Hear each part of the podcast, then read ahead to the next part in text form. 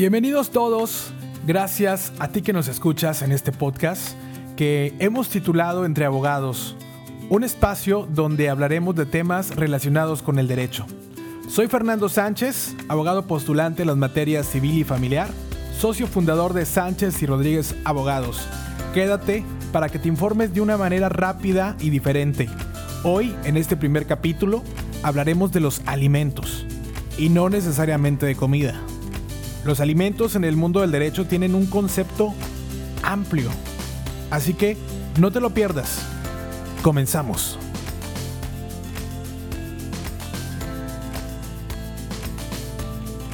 Y pues bien, ya entrado en materia, vamos a conceptualizar en primer término los alimentos. ¿Qué son los alimentos?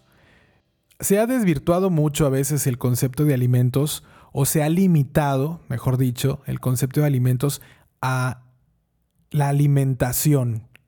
A veces las personas o los que tienen la obligación de dar alimentos lo entienden simplemente como una obligación de alimentar.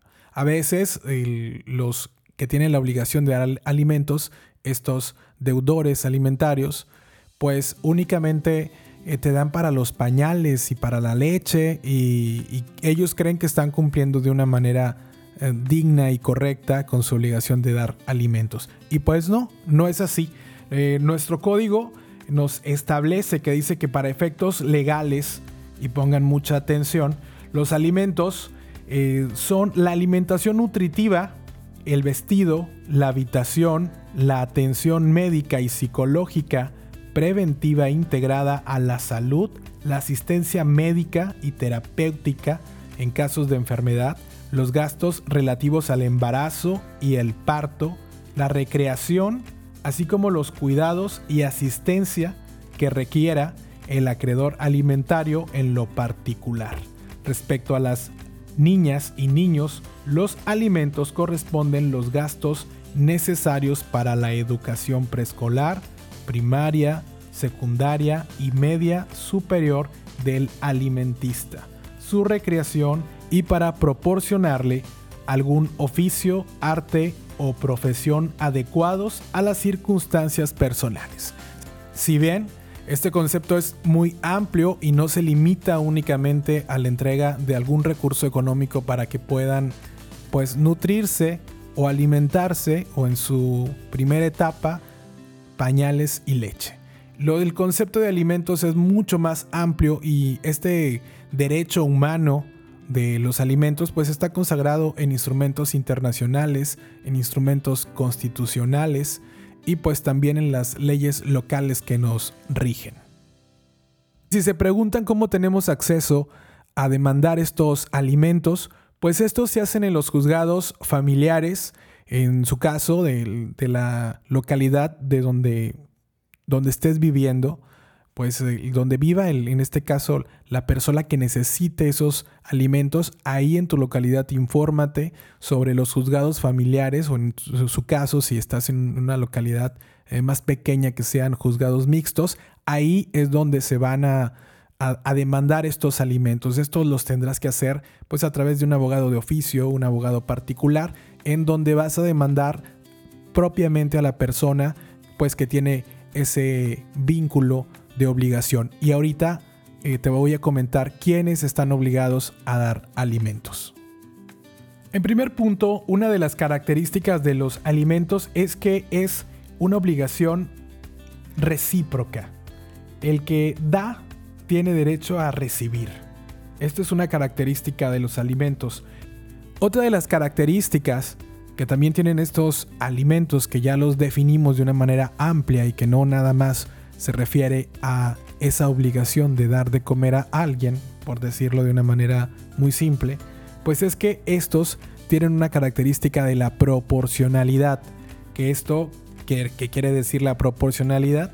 La proporcionalidad quiere decir que los alimentos deben de ser proporcionados a la posibilidad del que debe de darlos y a la necesidad del que debe recibirlos.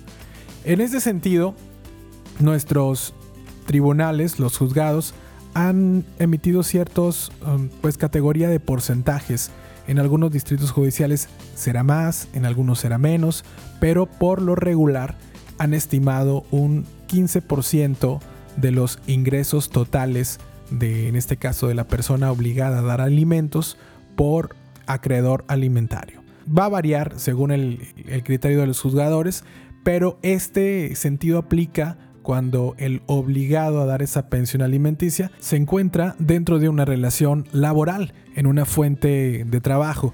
En este caso, el cumplimiento de la obligación alimentaria se puede dar de una manera más fácil, automática y obviamente con la certeza de que la empresa le va a hacer esa retención y se la va a hacer llegar de una manera, de una manera más efectiva al acreedor alimentario. Caso contrario, para las personas que desempeñan una actividad profesional por su cuenta, llámense doctores, empresarios o que tengan un negocio propio, en este caso el sentido del cumplimiento de la obligación se torna más compleja, porque nos encontramos a veces ante personas que no están declarando ante el, ante el SAT, de quienes no están de una manera totalmente formal o de quienes ocultan bienes para no dar esa obligación alimentaria. En ese sentido, estarían incurriendo ya en un ilícito que es perseguido por la ley y ahí de lo complejo para el cumplimiento de dar alimentos en esa modalidad. Y bien, ¿quiénes están obligados a dar alimentos? Respondiendo a esta pregunta, te puedo decir que quienes están obligados a darse alimentos son los cónyuges. También son los concubinos quienes tengan esa calidad también tienen esa obligación de darse alimentos. Los compañeros civiles también tienen esa obligación y las personas unidas en una relación de pareja estable, independientemente del estado civil de cada una de ellas, tienen la obligación recíproca de darse alimentos cuando concurran unas circunstancias especiales, como cuáles, que la relación de pareja esté fundada en la afectividad, el consentimiento y la solidad libremente aceptada, que tengan una relación de convivencia estable, aunque concurran con respecto al deudor alimentista diversas formas de convivencia como el matrimonio y el concubinato, y que se acredite que existe una dependencia económica. Cuando concurran estas circunstancias, también se pueden demandar los alimentos. Esta fue una reforma que a partir del 2019 se puede implementar en los juicios de alimentos. En otras palabras, si tienes múltiples parejas, aunque concurran un concubinato, un matrimonio y otro tipo de relaciones, todas esas relaciones te pueden demandar alimentos. Ojo ahí.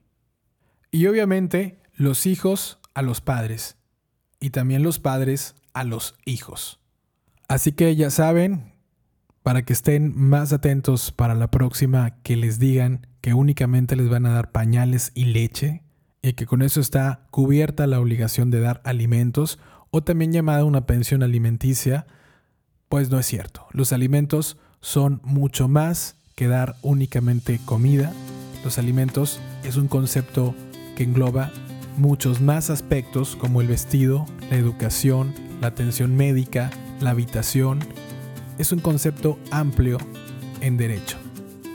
Espero que te hayas quedado al final de este podcast, que se te haya hecho entretenido y recuerda que si tienes alguna duda, mándanos tu correo a consultas.srabogados.com.mx. Recuerda seguirnos en nuestras redes sociales. Nos encuentras en Facebook como Sánchez y Rodríguez Abogados, también en Instagram.